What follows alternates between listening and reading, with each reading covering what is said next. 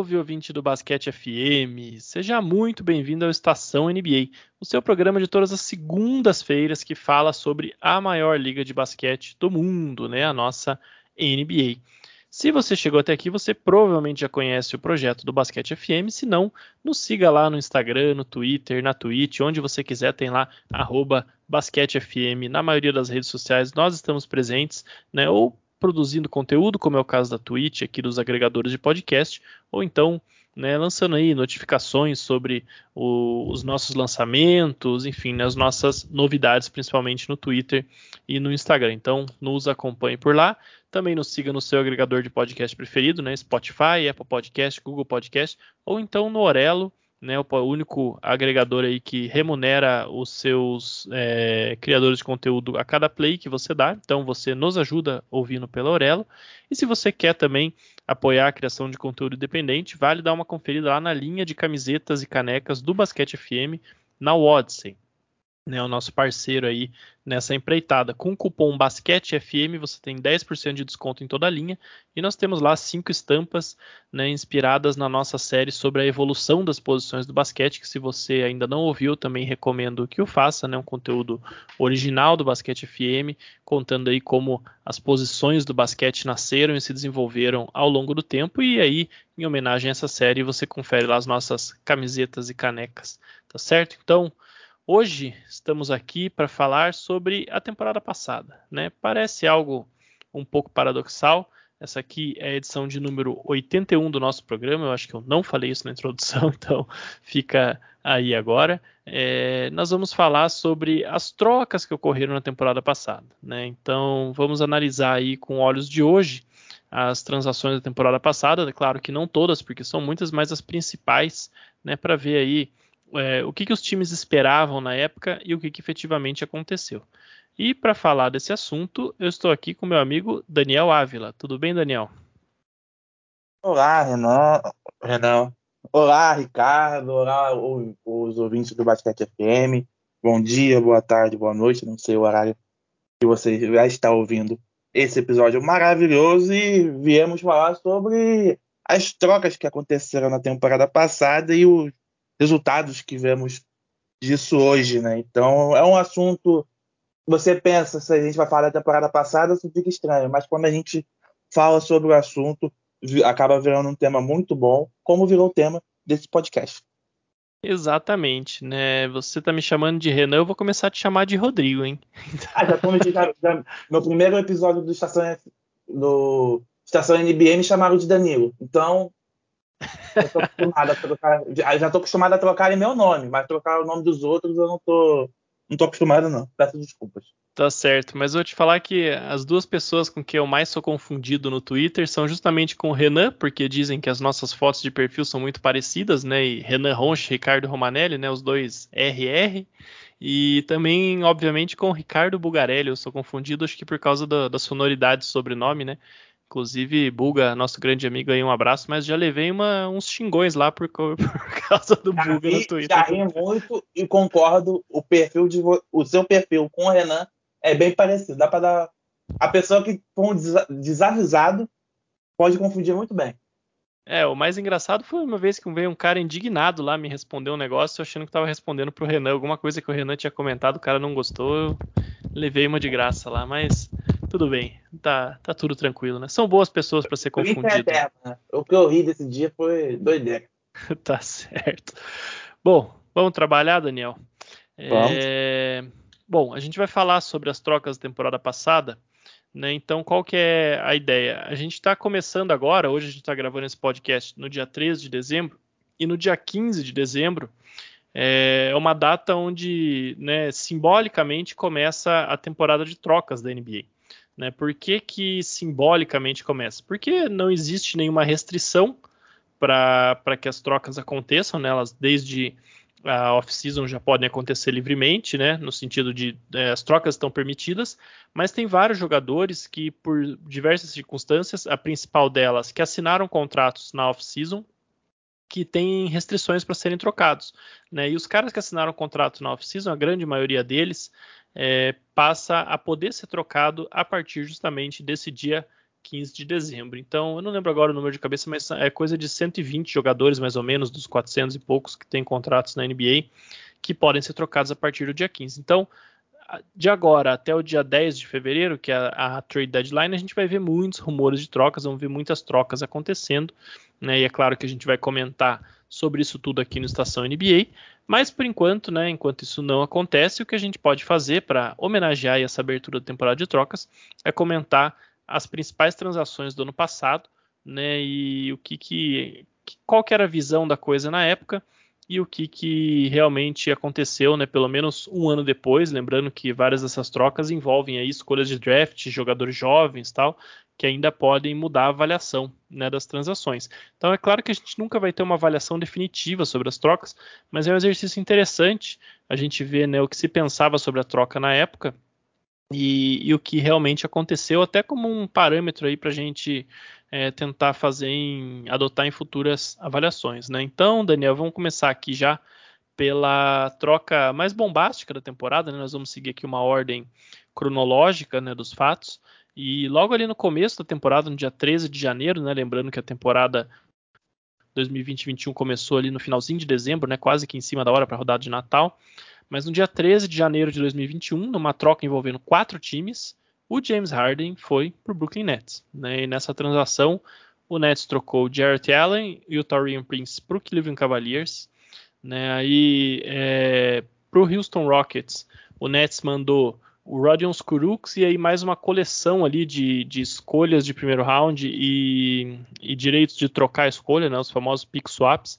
Então, o Rockets vai ter escolhas do Nets em 2022, 2024 e 2026 e vai ter o direito de trocar as escolhas com o Nets em 2021, 23, 25 e 27. Ou seja, 21 já passou.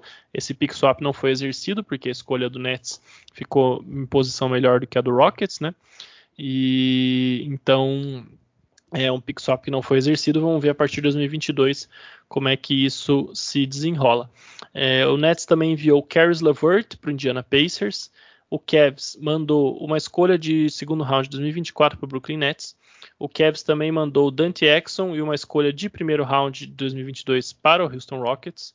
O Rockets, por sua vez, mandou Harden para o Brooklyn Nets, mandou uma escolha de segundo round de 2023 para o Indiana Pacers e o Pacers, em troca, mandou o Vitor Oladipo pro Houston Rockets. Então, bastante salada aqui, mas o que a gente tem que focar é, é no que cada um levou. Né? Então, né, pro Cavs, o que chegou foi o Jarrett Allen e o, o Tarion Prince, basicamente. Né?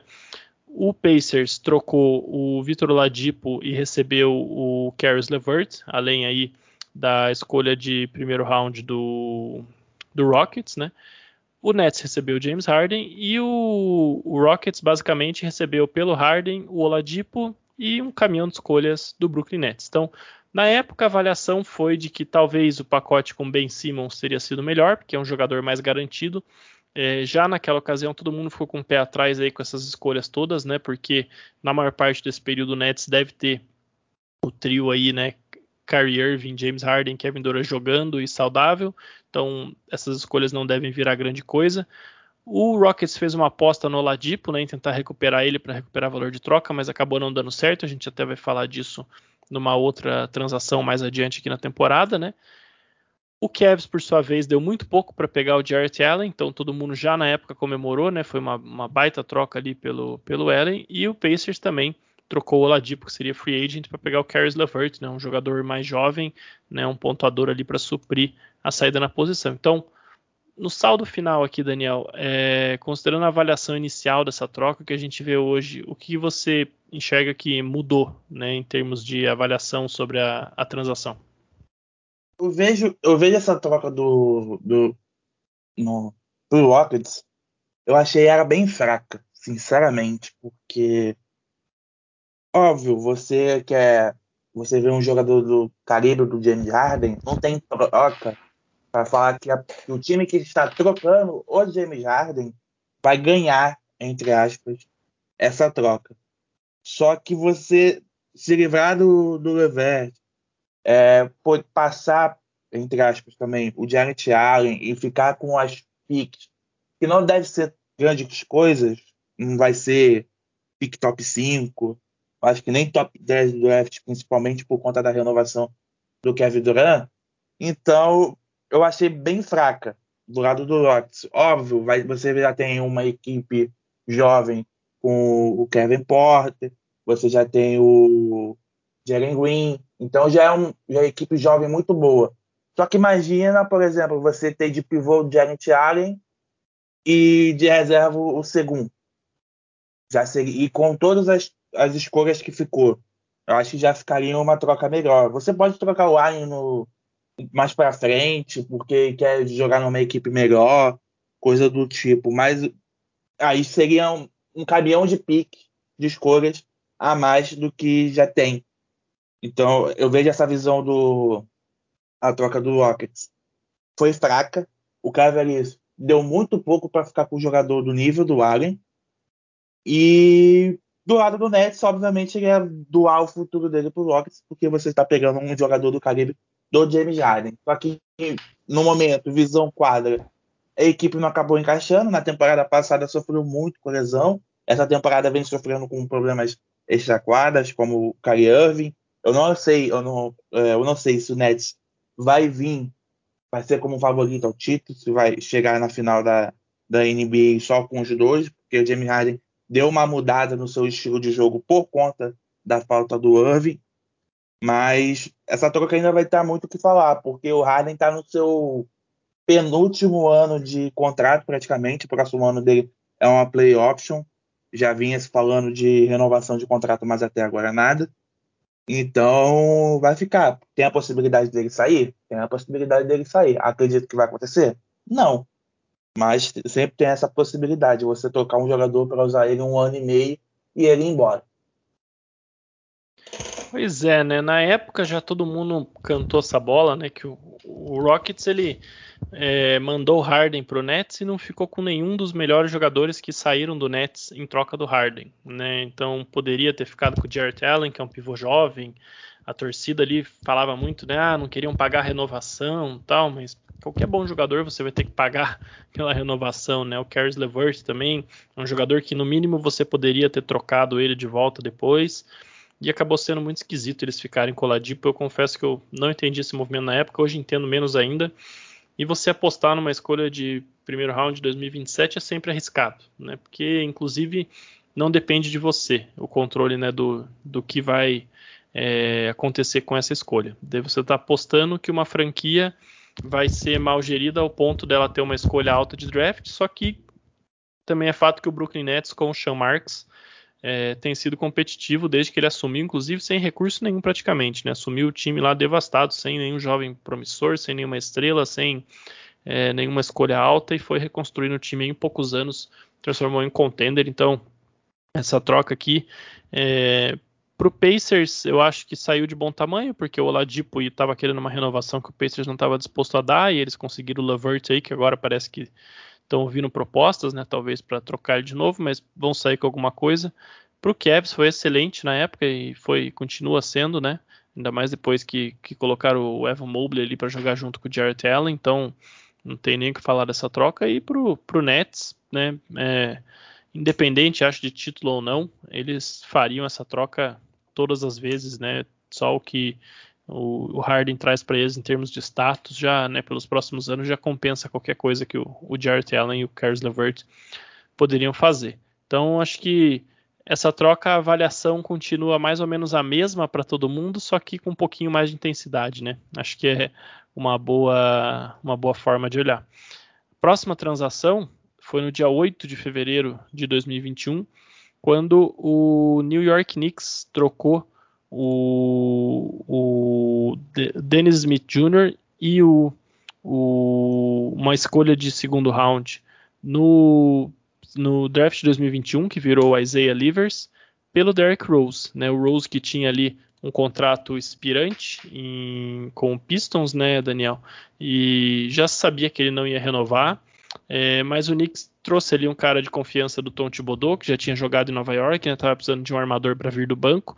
É, renovou com o Derrick Rose, né, agora nessa última off-season, um contrato ali na média salarial durante três anos na casa de 14 milhões mais ou menos. Então, um bom negócio ali para o time de Nova York, considerando que o Rose vinha jogando.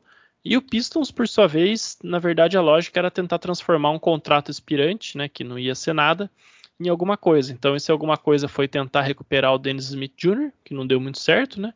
E uma escolha de segundo round, que foi o Isaiah Livers. Mas eu vou né, passar para você comentar, mas eu já vou até deixar minha opinião aqui. É, eu acho que o Pistons se precipitou um pouco nessa troca, viu? É, a minha impressão é que se o Pistons tivesse esperado um pouco mais, chegar mais perto ali da trade deadline, talvez teria conseguido algo melhor pelo Derrick Rose, mesmo sendo um inspirante. É, eu, eu, também concordo. O Isaiah, o está jogando a G-League pela equipe comandada pelo Detroit Pistons, mas não sei se poderia esperar um pouco mais para ver se tinha alguma troca melhor, para ver se conseguia até uma escolha de primeira rodada de um time que esteja brigando pelo título. Só que a troca foi boa pro, pro Knicks, porque não perdeu tanto. Se livrou do Dennis Smith Jr., que não não se provou um jogador que veio do hype todo que tinha do, no seu primeiro ano. E pro, pro New York Knicks foi, foi de boa essa troca. Essa troca foi muito boa para eles. Temporada passada teve quase 15 pontos de média, é, quatro assistências por jogo. Ó, virou aquele sexto homem, tanto que entrou na lista do top 3 de melhor sexto homem da liga. Aí, se for juntar essa temporada também, tem 12 pontos de média, quatro assistências por jogo. Então, eu vejo essa troca pro, pro Knicks muito boa. O Pistons queria se livrar, se livrou, só que poderia se livrar de uma maneira melhor.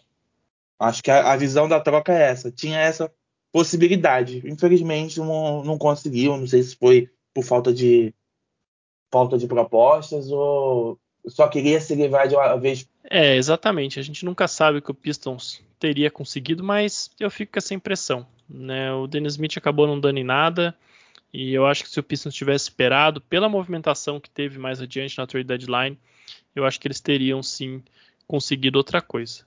É, uma outra troca mais adiante, agora, no dia 19 de março, já chegando mais perto da trade deadline, o, o PJ Tucker, né, que era um dos caras que mais tinha interesse de outros times, né, depois da troca do Harden, ele ali aquele coadjuvante perfeito, né, que sobrou lá no Rockets, todo mundo queria adicionar ele aí, todo mundo que ia brigar por um título. E coincidentemente, quem conseguiu fazer isso foi justamente o Milwaukee Bucks, né, que viria a ser o campeão da NBA. Então o Bucks trocou o PJ Tucker, desculpa, o Rockets trocou o PJ Tucker, o Rodion Scruggs, que tinha chegado lá da troca com o Brooklyn Nets, uma escolha de segundo round de 2021, que virou a Isaiah Todd, uma escolha de primeiro round de 2022. É, em troca, o Bucks enviou o DJ Augustin, que era o armador reserva, o DJ Wilson, que quase não jogava, uma escolha de primeiro round em 2021, que foi o Josh Christopher, né? Uma escolha é, lá no final quase do, do recrutamento, né? Afinal de contas, o Bucks era uma, uma das melhores campanhas da NBA, né? Escolha número 24. E já a escolha do, do, do Rockets, né? O Isaiah Todd foi a 31, então na prática o Bucks desceu poucas escolhas, né? Acabou sendo realmente um excelente negócio. E além disso, uma escolha de primeiro round em 2023. Então, o Bucks aqui deu pouca coisa e adicionou um cara que ia ser titular na busca pelo título. Na época a avaliação já era excelente, né, Daniel? Eu acho que só melhorou desde então com o título, né? É, a verdade é que a troca já foi boa pro Bucks. Depois do título, então, virou excelente. Você conseguir um jogador por do calibre do PJ Tucker é branco. PJ Tucker não é um, um All-Star, não é nada do tipo, mas você precisa de um jogador estilo PJ Tucker para conseguir um título. E o Bucks conseguiu esse jogador e o título. Então, eu gostei muito dessa troca. O Rockets, obviamente, não conseguiu muita coisa, conseguiu ali uma troca que virou o Isaiah Todd, só que o Isaiah Todd foi trocado de novo, tanto que está jogando no Washington Wizards nessa temporada. O DJ Augustin ficou. É, o DJ Wilson não, não, renovou, então acabou saindo de vez. Então eu vejo, eu vejo essa troca muito boa pro Bucks e pro, pro Rockets conseguiu ali sua escolha de draft que acabou dando certo. Pois é, é, é uma troca que o título só melhorou ela e acho que as escolhas também, né? No final das contas ficou muito bom pro Bucks. O time na prática ali desceu pouquíssimas escolhas e é até bom para time caro, né? Contender ter uma escolha de segundo round, às vezes uma, uma, no começo do segundo round, ao invés de uma no começo, no final do primeiro, né? Porque é mais barato para compor o time, você pode dar um contrato um pouco mais flexível. Então acaba sendo bom aí para os times como o Bucks, muitas vezes descer ali de uma escolha 24, 25, 28 para uma 31, 33, 34, né? A não ser que a diferença de talento, obviamente, seja muito grande. Mas aqui excelente troca do, do Bucks, né? Que encontrou ali o seu quinto titular para chegar ao título da NBA. E o PJ Tucker acabou não ficando no Bucks, né? É, com o Miami Heat aí nessa off-season, mas acho que pelo título do Bucks dá para a gente dar uma avaliação muito positiva para essa troca. Acabou sendo realmente muito bom para o Bucks. A avaliação similar ao que, que era da época, né? Uma avaliação que não mudou. Aí já na trade deadline, né, no dia 25 de março de 2021, a gente tem aquela troca que foi, acho que a, a maior aí da trade deadline, pelo menos, né, em termos de importância, que foi o Orlando Magic trocando o Nikola Vucevic, né, que vinha sendo All-Star para a equipe ali nos últimos anos, é, mandando o Vucevic e o Al-Farouq Amino para o Chicago Bulls em troca do Wendell Carter Jr., que estava ali terminou seu último ano de contrato de calouro, o Otto Porter Jr., que era um contrato aspirante, e uma escolha, duas escolhas de primeiro round, né? Uma delas em 2021 e a outra em 2023. E a de 2021 que acabou sendo Franz Wagner, um dos melhores calouros aí até agora dessa temporada da NBA. Então, essa aqui é uma troca que é bem complicada para a gente avaliar, viu, Daniel? Porque a expectativa era que o Bulls ia pegar o Vucevic, disputar por play e entrar nos playoffs, né? Só que aí deu tudo errado, teve Covid, teve lesão na reta final o time acabou na loteria, a escolha foi a oitava e o Magic pegou o excelente calor Franz Wagner, né? Além disso, o Wendell Carter Jr. está jogando demais lá em Orlando, demais, demais, se tornou ali um stretch big muito confiável, né? Muito bom defensor, está finalmente conseguindo ficar saudável, algo que simplesmente ele não conseguia fazer em Chicago. E se tornou um jogador muito interessante, né? Um pivô que faz ali 13 rebotes, 10, desculpa, 13 pontos, 10 rebotes, 35% nas bolas de 3 e muito bom na defesa, né? Assinou um contrato bem amigável ali com, com o Orlando Magic nessa, nessa última off-season ali, é 48 milhões por, por 4 anos, se eu não me engano. E, e o Vucevic né, chegou num, num Bulls ali que era para ele fazer uma dupla com o Lavigne, e agora nessa off-season chega o DeMar DeRozan, o time está mais do que nunca orientado para o perímetro, né, ele está ainda vendo como é que ele se encaixa nisso tudo. É, olha, é, o Bulls mudou talvez a mentalidade da franquia com essa troca, né? Precisamos adicionar o pessoal para vencer agora. Foram atrás do DeRozan, foram atrás do Alex Caruso também.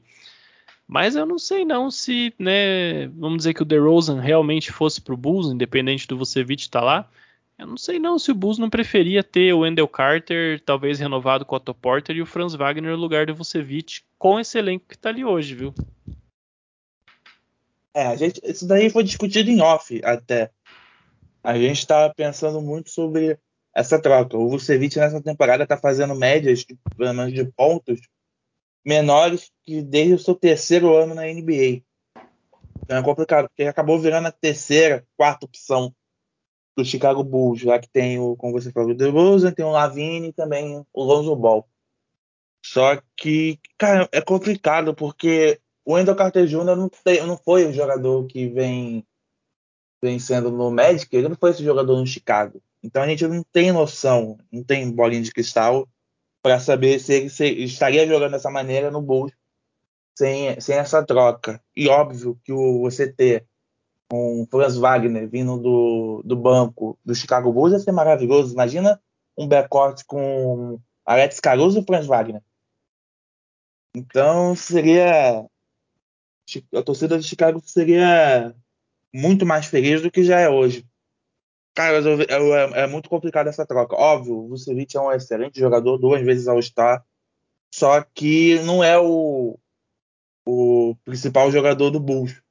E você trocar duas escolhas por, por seu jogador e pelo salário que é, é complicado. Eu gostei dessa troca quando aconteceu para o Chicago Bulls. Obviamente, eu imaginei a, a equipe vindo pelo menos para play-in. Só que aí aconteceu tudo que, que aconteceu, Covid, lesão, e acabou indo, indo para a loteria. Só que o Orlando Magic também ficou triste. com tudo que aconteceu. É complicado. Eu vejo essa troca boa para os dois.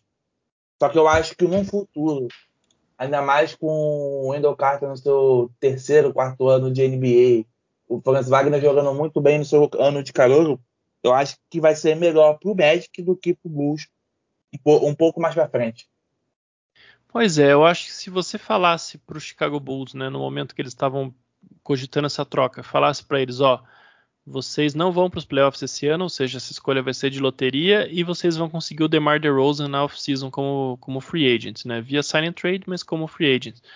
Eu tenho certeza que eles não teriam feito essa troca, né, porque eu ia rir na cara se falasse isso. É, porque o que eles queriam era uma segunda estrela para jogar com o Lavine. Se eles soubessem que essa segunda estrela viria na off-season, eles não iam ter feito essa troca. E se eles soubessem que essa pique ia ser de loteria, eu também acho que eles não teriam feito essa troca. Né? É complicado julgar porque é óbvio que ninguém esperava que isso tudo fosse acontecer. Mas né, faz parte, né? Essa é justamente o, a proposta desse podcast, a gente mostrar como muitas vezes algo que na hora parece bom, depois não fica tão bom, ou algo que parecia ruim, na verdade era bom. E para o Magic é o contrário, né? A avaliação dessa troca foi muito positiva e hoje é melhor ainda, né? Com o que o Wendell Carter está jogando lá em Orlando, finalmente se encontrou dentro da liga. É, também não acho que ele estaria jogando assim em Chicago, né? Já não tinha mais clima ali para ele. Às vezes o cara precisa mesmo de um recomeço, mas principalmente aí o Franz Wagner, né? Foi um acerto muito grande. E o Vucevic, eu acho que eles souberam ali certinho, né? Venderam ele na hora certa, vamos dizer assim. Né? O time, aquele time tinha batido o teto e acharam ali alguém que estava disposto a, a, pagar um preço ali é, excelente para um, um cara já né, do, como você Vucevic, tem um contrato alto, já é um jogador que é, já tende aí a um, né, começar um declínio talvez pela idade, então né, acho que para o Magic foi realmente o momento certo, o Magic acertou demais nessa troca. Aí a nossa próxima transação, Daniel, também na trade deadline, foi o Portland Trail Blazers, né? Que trocou Gary Trent Jr. e Rodney Hood pelo Norman Powell. Eu até hoje eu não entendo essa troca, né? Porque o Gary Trent Jr. é um cara que era um, um free agent é, restrito, é, mais novo que o Powell, e, e, eu acho até que de certa forma um encaixe melhor para esse time de Portland do que o, o, o, o Norman Powell, né? Porque o, o Powell é um cara que é, já tem ali seus, seus 28 anos, né? É, tem a mesma altura do, do Gary Trent, 1,91m. Na verdade, acho que até o Gary Trent é um, é um pouquinho mais alto, né? Exatamente, ele tem 1,96m. Supostamente o Blazers queria fazer essa troca para ter um, um, ala né, que pudesse jogar ao lado do CJ McCollum e do, do Damian Lillard, mas eu, eu, eu achava na época, e hoje acho mais ainda, que o Gary Trent Jr. era uma opção melhor para isso do que o Norman Powell, né? Ainda mais porque o, o Blazers teve que dar um contrato novo pro, pro Powell, né? Vai pagar aí 90 milhões para ele ao longo de, de cinco anos, né? Deu uma renovação bem salgada, aí começa em 15 milhões, chega até 20 milhões o salário anual dele. O Raptors acabou conseguindo renovar por menos, né? Com o Garrett Jr. É um salário anual um pouquinho maior, 16 milhões na primeira temporada, 17 na segunda, 18 e meio na terceira, mas é um contrato menor de três anos e por um jogador mais novo e mais promissor, evidentemente, né? Então essa é uma troca que eu não entendi na época, eu continuo não entendendo. É, essa avaliação só piorou. O, o Trent Jr., inclusive, está jogando é, demais lá em Toronto, né? Tudo bem que o Raptors está precisando de gente que arremesse, de gente que faça as coisas, né? mas está fazendo ali 17 pontos por jogo, né? Um, uma quando chegou já fazia 16, em Portland já vinha de 15, então já mostrava que podia ser esse pontuador aí. Então eu realmente não entendi o que, que o Blazers queria com isso. É a mesma pontuação que o Paulo está fazendo, por exemplo, nesse ano. Então trocaram 6 por meia dúzia, mas é um 6 por meia dúzia que é menor menos potencial de jogar ao lado do líder do McCollum, mais velho, mais caro. Então, eu acho que isso explica muito sobre a situação que o Blazers está hoje, né? É, isso. Essa troca pode ser o resumo da bagunça que era o front office do Blazer. Você trocar o Gary Trent Jr. pelo Norman Powell, você via, pô, mas não tem nenhum sentido, são praticamente jogadores do mesmo estilo. Só que eu vejo, por exemplo, é, o Blazers vai trocar o CJ McCollum pelo Ben Simmons e você tem o Gary Trent na, no time. O Gary Trent não foi trocado. Então você teria o Lillard, o Gary Trent ou, e o Ben Simmons. Ou você até perder menos escolhas de draft, por exemplo, trocando o Gary Trent, porque seria um valor, o Gary Trent seria um valor maior que o Norman Powell. Então é complicado. Essa, o Blazers é muito bagunçado, tanto que demitiu o, o Neil Olshey por conta de é, ambiente tóxico no, no, na área de trabalho. E o, o Toronto conseguiu um jogador bom do nível Gary Trent, arremessa muito bem, então vem ali ajudando o Fred Van Vliet e o Scott Barnes agora. Então eu vejo, óbvio, eu vejo o, o Toronto como se deu melhor nessa troca. Que não perdeu nenhuma pique, deu o Norman Paul, deu o Rodney Wood e para conseguir um jogador igual o Gary Trent. Então eu vejo essa troca como muito confusa para o Blazers e uma troca boa para o Toronto Raptors. Exatamente, né? É, essa troca é mais uma que na época, pelo menos a minha opinião, era essa e hoje só se solidificou, né? Acho que não, não tem muito o que falar que o Blazers fez mais um mau negócio, né? Uma, um front office que foi acumulando aí maus negócios ou negócios mais ou menos e é por isso que não conseguiu montar um time ao redor do Lillard é, nesses anos todos, né?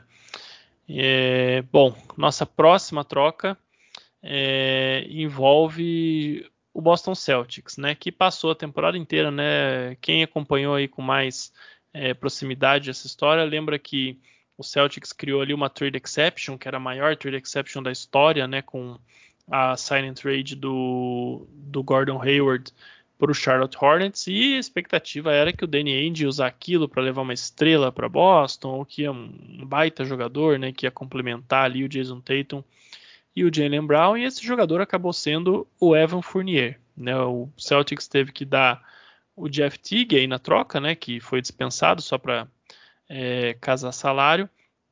É, duas escolhas futuras de, de segundo round, né, e o Celtics recebeu o Evan Fournier. Então é uma troca, né, é, para a gente avaliar assim, Fournier chegou em Boston, fez 13 pontos por média, né, contra os 19.7 que ele vinha fazendo em Orlando. É, foi ali mais um, um coadjuvante para o Tatum e para o Brown, né? Lembrando que ele teve inclusive a mesma minutagem praticamente, então não é questão né, de jogou menos minutos, tal, estava num papel diferente, é, mas realmente não, não era um time para ele ter a bola, ele não deu certo em Boston, tanto é que acabou saindo para o Knicks, né? Hoje está no New York Knicks, assinou com o time de Nova York na off-season e acabou não, não conseguindo aí é, ter esse efeito desejado. O Celtics acabou não usando essa trade exception para muita coisa. Né? Já o Magic pegou ali duas escolhas de segundo round por um jogador que né, sairia provavelmente como free agent no, no final da off-season e que não tinha muito interesse no mercado. Então, mais um excelente negócio para o Magic e para o Celtics é, não deu muito certo, né? É, tanto que o Danny Ainge foi demitido depois dessa temporada. Complicado, porque o Evan Fournier veio com, com a pompa que seria um arremessador de calibre, o que ele é, ele é um excelente arremessador, nível NBA. Só que, sei lá, o time do Celtic não estava indo bem, ainda sofreu com lesão, o, o Jalen Brown não jogou o final da temporada e os playoffs, o time acabou perdendo para o Brooklyn Nets, que já era esperado. Não foi nem pro, pro playoffs direto, teve que jogar o play-in. Então, eu ve... Ah, obviamente a troca foi melhor pro Orlando Magic, porque ficou com as escolhas, teve acabou dispensando o Jeff Teague. Foi boa pro Jeff Teague também, porque foi pro Milwaukee Bucks, que foi campeão, então o Jeff Teague tem um anel de campeão. Bom, é importante falar isso. E pro, o Magic conseguiu duas escolhas. Às vezes você pode ter um jogador bom ali vindo da segunda unidade, jovem, vai ter um salário baixo, então não vai ter tanta, é, tanta coisa para perder. E o Celtics perdeu o Evan Fournier, que acabou indo para o Knicks. Então essa troca, no começo a gente viu como uma troca boa, alguém vindo do banco do Celtics. O Celtics sempre teve esse problema na temporada passada, vem tendo nessa temporada também. Só que ao longo da temporada a gente percebeu que não foi tão boa assim. Pois é, né? Acabou não dando muito certo, mas olha, tanta bagunça aí nesse Celtic nos últimos anos, né? Eles parece que não conseguem acertar o elenco. Né? Então não dá nem para culpar muito o Fournier, apesar de que o Fournier também não está bem em Nova York agora, né? Ele que jogava muito bem naquele time do Magic, é, não conseguiu se encaixar aí nem no Celtics nem no Knicks, então vamos ver aí a ah, sequência. Disney, né? O Mickey é. ajudava ele. Exatamente, né? E já o Tig aí que você comentou que foi campeão, segue sem contrato para essa temporada da NBA. Ainda não conseguiu nenhum time, pelo menos já arrumou um anel de campeão, né? E mais uma troca envolvendo o Orlando Magic nessa trade deadline foi do Aaron Gordon. Né? O Magic fez uma liquidação ali dos seus veteranos para realmente iniciar um rebuild. É, trocou o Aaron Gordon para o Denver Nuggets. Né? Foi o Gordon e o Gary Clark. É, em troca do Gary Harris, o RJ Hampton e escolhas de primeiro round futuras. Né? Então é, nessa transação, o, o Nuggets, o, desculpa, o, é, o Nuggets enviou é, escolha, uma escolha de primeiro round de 2025 que e também escolhas que podem virar 2026 ou 27 aí dependendo de proteções. Então, escolhas mais adiante um pouco. Mas o Nikola Jokic tem só 26 anos, eu acho que o Nuggets não está muito preocupado aí com a qualidade dessas escolhas. Né? E a ideia é que o Gordon chegasse para ser um o, o, o ala pivô ali para jogar ao lado do Jokic, né? defender, fazer o trabalho sujo, ele que tinha um contrato ali é, até 2022, né, final de 2022, ele acabou assinando uma extensão de 92 milhões por quatro anos com o Nuggets, né, algo que já estava planejado nessa troca. E tudo que o Nuggets teve que abrir mão foi o Gary Harris, que era um cara que tinha surgido muito bem ali, né, junto com o Jamal Murray no backcourt do Nuggets, mas que nas últimas duas temporadas já não vinha ali fazendo campanhas muito inspiradas e nem esse ano no Magic está conseguindo espaço.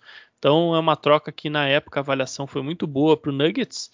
E eu acho que hoje, olhando né, o que o Gary Harris está jogando e a extensão que o Gordon assinou, lembrando que ele, o Jamal Murray, o Jokic, o Michael Porter Jr. mesmo, né, que é uma incógnita, mas todos eles têm contrato aí para quando essa escolha provavelmente for paga.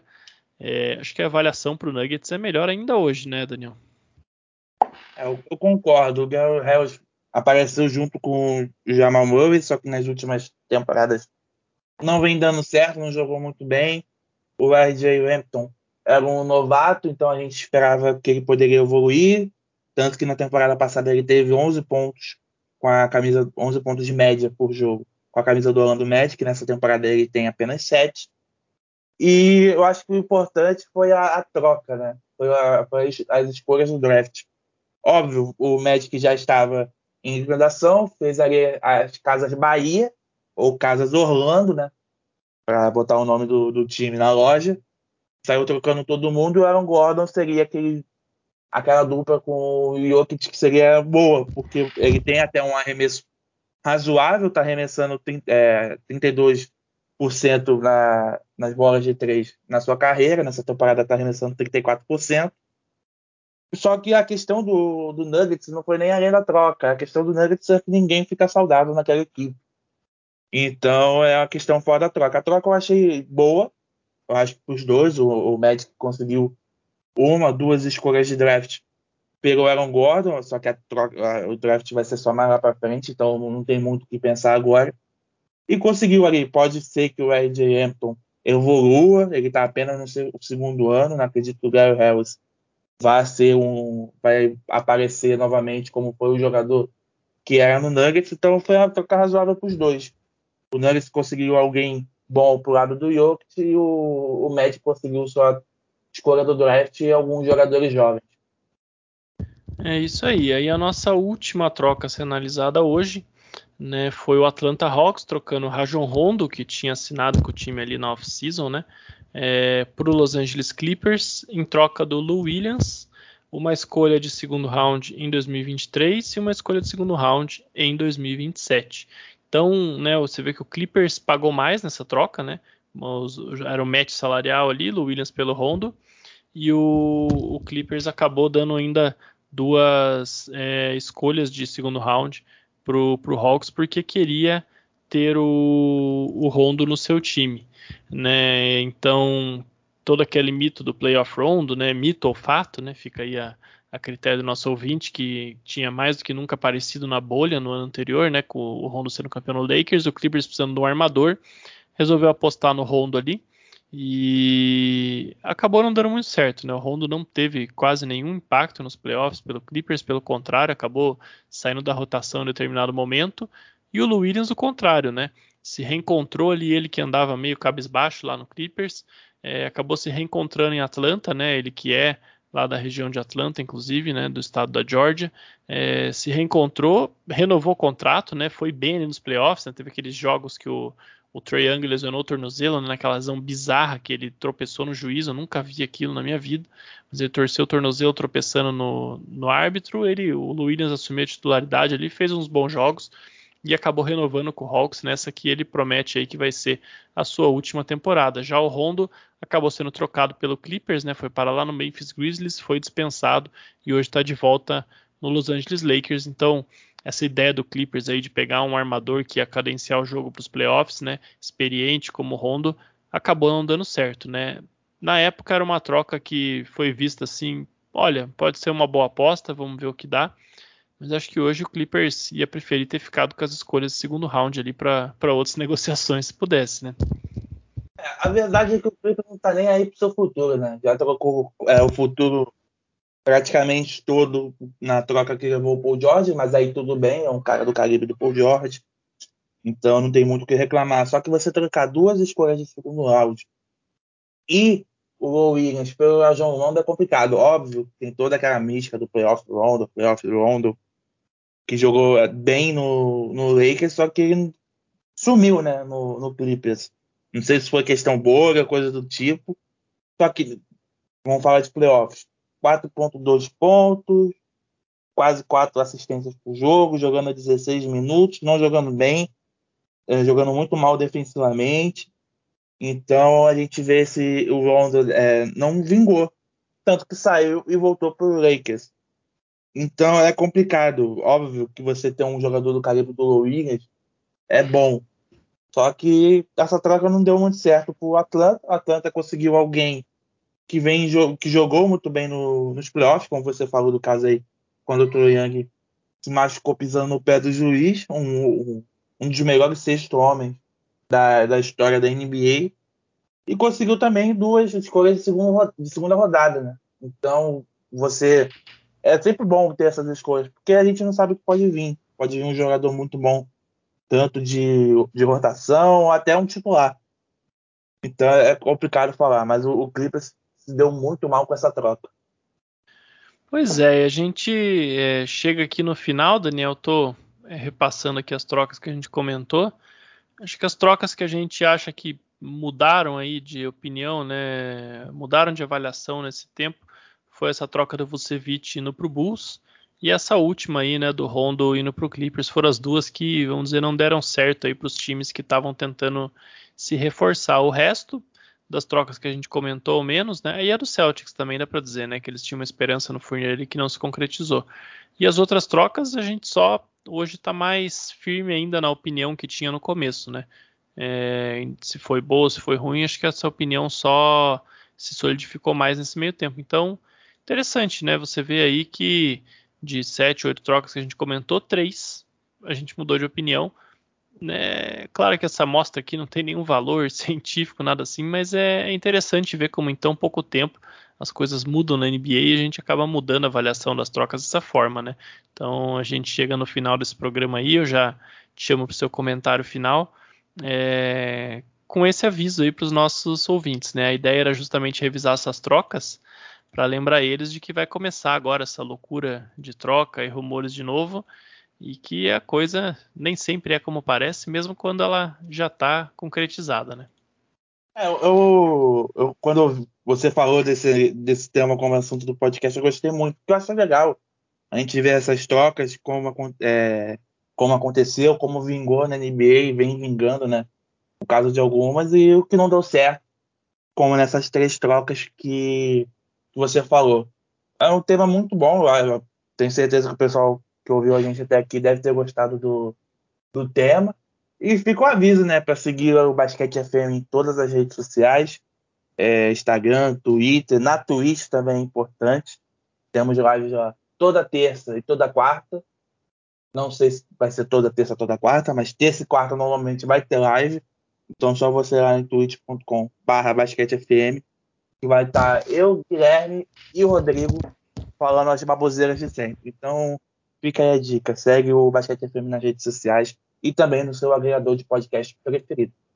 Muito bom, acompanhe aí o Basquete FM nas redes, na Twitch, acompanhe também lá o arroba blog turnover do Daniel, né, fazendo uma cobertura aí muito bacana, principalmente sobre o basquete nacional, né, muitas vezes em loco, então Daniel não às fez vezes não, às vezes. Às não, vezes. Fe, é, não fez o, o alto jabá aí, mas eu, eu faço é. por ele, acompanhe também, que tá muito legal agora que a temporada do NBB tá rolando, é bem, bem bacana acompanhar por lá também. Inclusive o vídeo aí de um torcedor tentando jogar seu filho em cima do Olivinha. Se você não sabe o que eu tô falando, vai lá no perfil do Daniel e assista. Esse vídeo, esse vídeo é maravilhoso. Esse vídeo é maravilhoso. É só, isso aí. Agora eu vou fazer, só seguir o blog Tanoso, que esse vídeo é maravilhoso. Exatamente. No mais, a gente se fala na próxima semana. Um grande abraço, até a próxima.